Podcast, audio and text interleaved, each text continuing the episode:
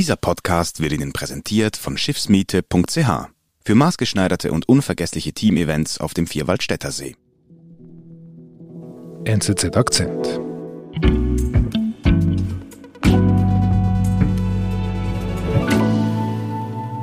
Markus, seit drei Wochen herrscht Krieg.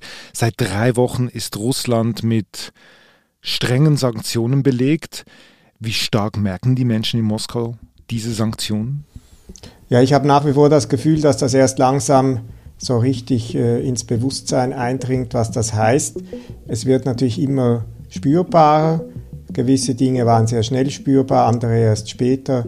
Aber was das Ausmaß dieser Sanktionen für das tägliche Leben vieler Moskauerinnen und Moskauer, Russinnen und Russen wirklich sein wird, das äh, ist, glaube ich, noch nicht wirklich eingedrungen. Spüren die Menschen in Russland überhaupt schon etwas von den Sanktionen? Unser Korrespondent Marco Sackeret sagt, nur bedingt. Was sich bereits beobachten lässt, erklärt er uns anhand seines Alltags in Moskau.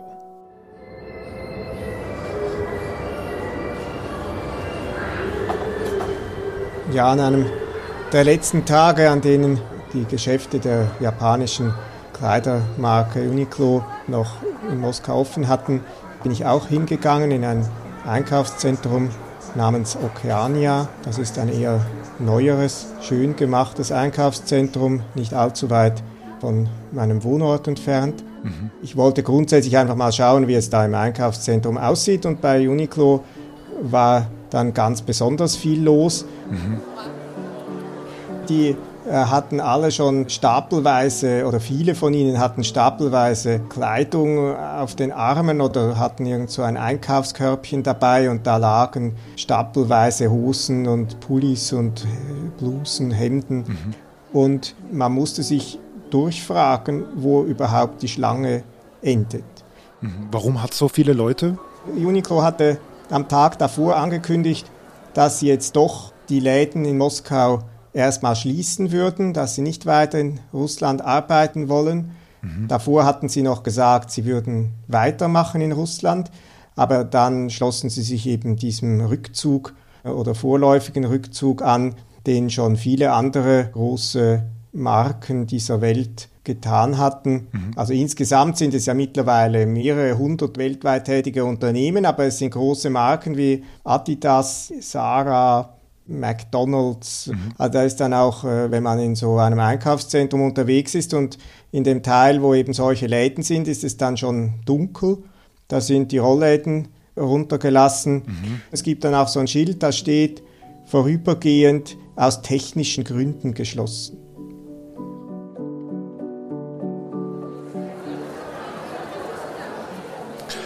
Also dieses Warenhaus Uniqlo in Moskau wird an diesem Tag überrannt.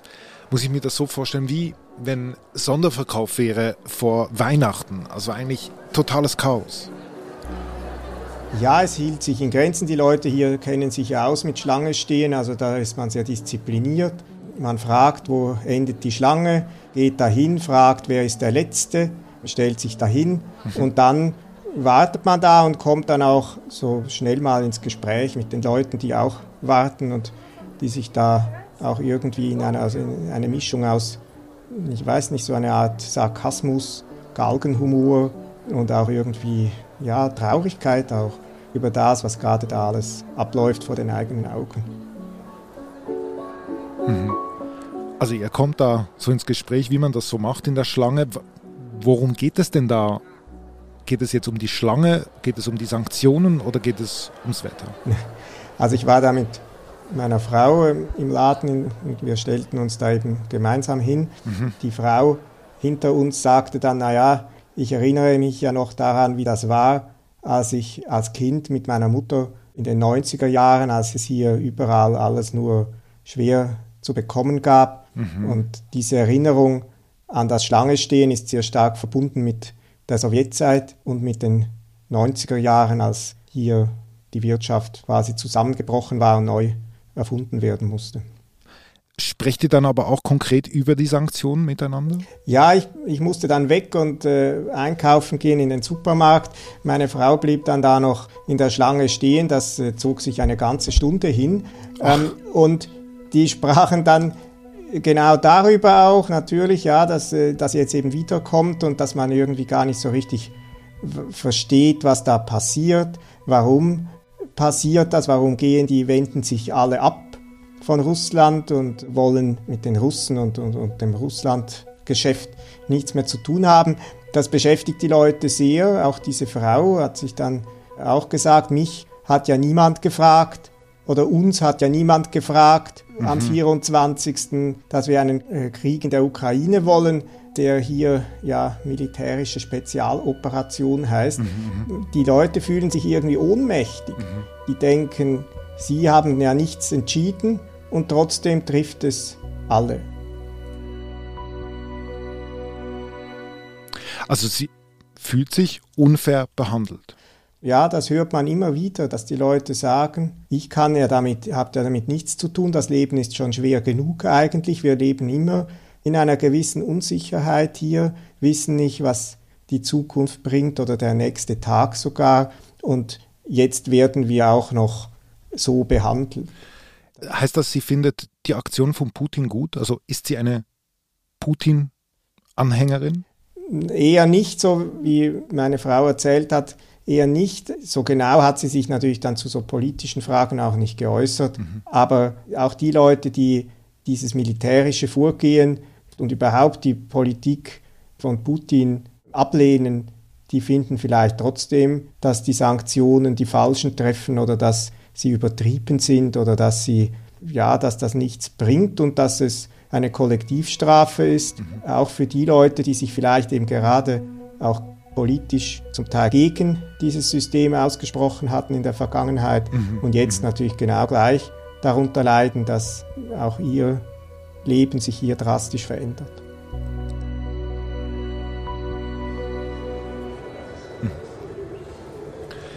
Du bist ja dann weiter einkaufen gegangen, hast du gerade gesagt. Wohin bist du? Was machst du genau? Und, und steht man dort auch in der Schlange? Nein, also ich bin dann in, den, äh, in, in die dortige Filiale einer großen Supermarktkette. Mhm. Da gab es nicht keine Schlangen, das, der war normal besucht. Aber mir fiel dann doch auf, dass da die Auswahl irgendwie nicht ganz so gut war, wie ich das erwartet hatte. Einiges fehlte auch. Ich habe auch aus anderen Zusammenhängen schon gehört, dass äh, zum Beispiel Zucker mancherorts fehlte. Das, das fiel den Leuten auf.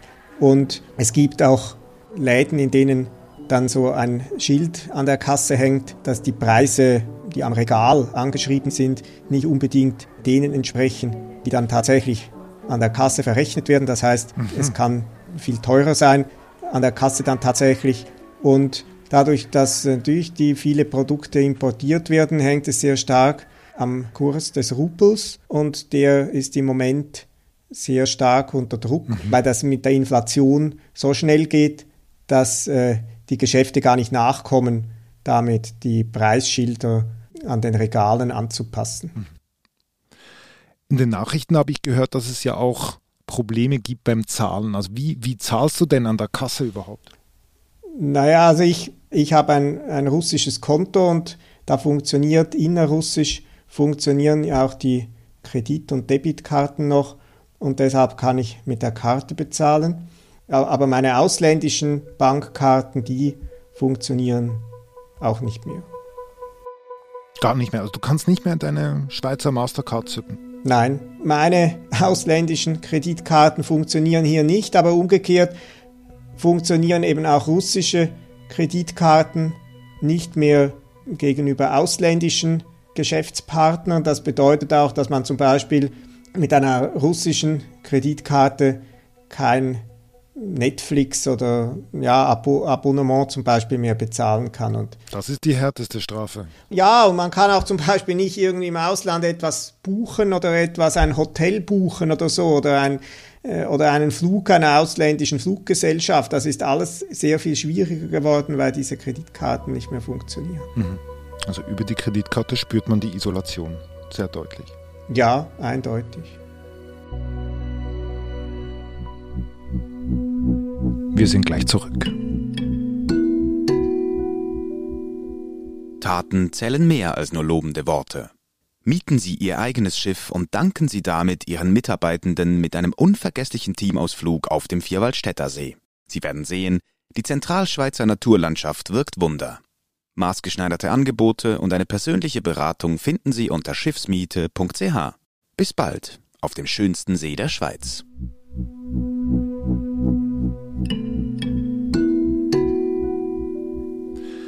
Sag mal, wie, wie geht dein privates Umfeld denn damit um? Ich meine, wenn man das wirklich jetzt spürt, gerade jetzt das, was du mit dem Geld erzählt hast. Es hängt natürlich ganz davon ab, womit sich diese Bekannten beschäftigen, was sie tun. Ein Unternehmer, den ich kenne, dem ist quasi über Nacht das Geschäft weggebrochen, weil er das, womit er sein Leben verdient hat, importieren muss. Und das kann er jetzt nicht mehr. Das ist, äh, sind so Home-Kino- und Haustechnikgeräte, die er alle aus Europa importiert hat, das geht jetzt nicht mehr. Und er muss sich jetzt überlegen, was er von diesem Geschäft retten kann und wie er weitergeht. Mhm. Eine andere Familie hat relativ kurzfristig sich zur vorläufigen Emigration entschieden, weil der Mann hat seine Arbeit verloren in Moskau, weil es diese internationale Firma, für die er arbeitet, hier ihr Büro schließt und ihm aber im Ausland eine neue Arbeit in Aussicht gestellt hat. Mhm. Und solche Familien sehen darin natürlich dann auch die Möglichkeit, vielleicht halt dort ihren Lebensstandard zu behalten und gleichzeitig auch dem sich verändernden gesellschaftlichen und politischen Klima hier zu entziehen. Mhm. Okay, also es hat wirklich direkte Konsequenzen auf dein privates Umfeld, oder? Entweder ist die Existenz bedroht oder man zieht sogar weg. Ja, das ist so. Es ist äh, eine bedrückende Stimmung. Mhm.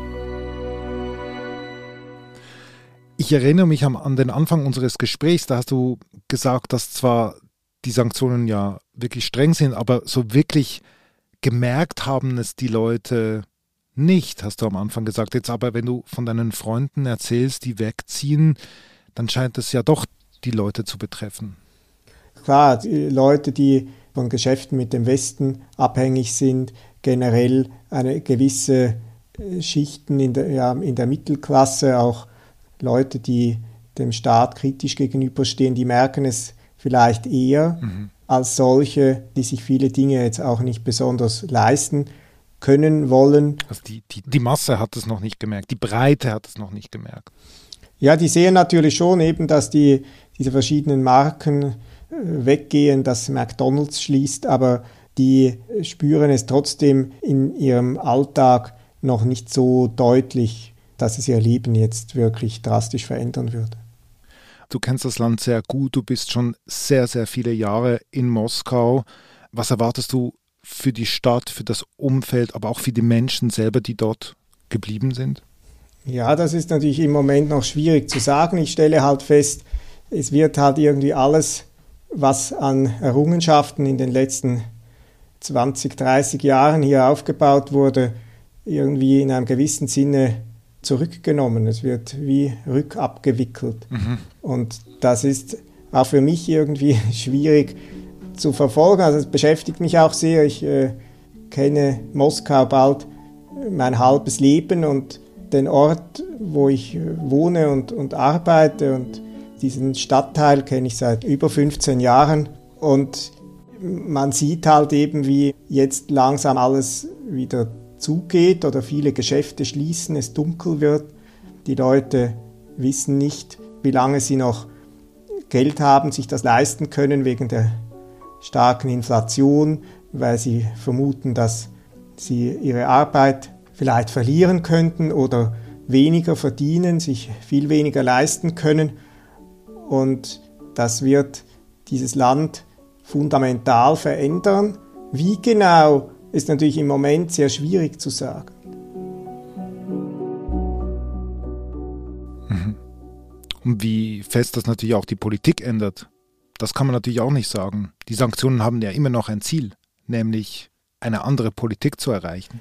Ja, da bin ich im Moment sehr skeptisch. Ich glaube, das ist ein Wunschdenken im Westen, dass die Politik auf diese Weise schnell zu einer Änderung kommt in diesem Land.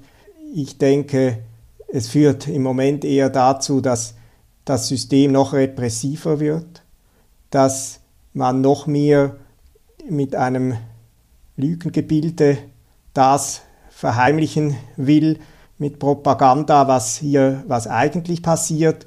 Und um dieses Gebilde aufrechtzuerhalten, muss der Druck auf alle, die anderer Meinung sind und das vielleicht auch äußern wollen, umso stärker sein. Und ich glaube nicht, also ich sehe nicht im Moment, woher jetzt plötzlich ein großer Protest gegen diese Entwicklung kommen würde. Es ist auch eben so, dass viele Russen erstmal denken, dass ja, sich auch der Westen von ihnen abgewandt hat. Und ich sehe eher eine sowohl wirtschaftlich als auch politisch düstere Zukunft für die nächsten Monate und Jahre.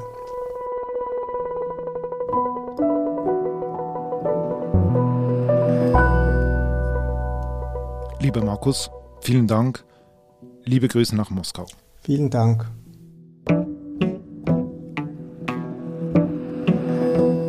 Das war unser Akzent. Ich bin David Vogel. Bis bald.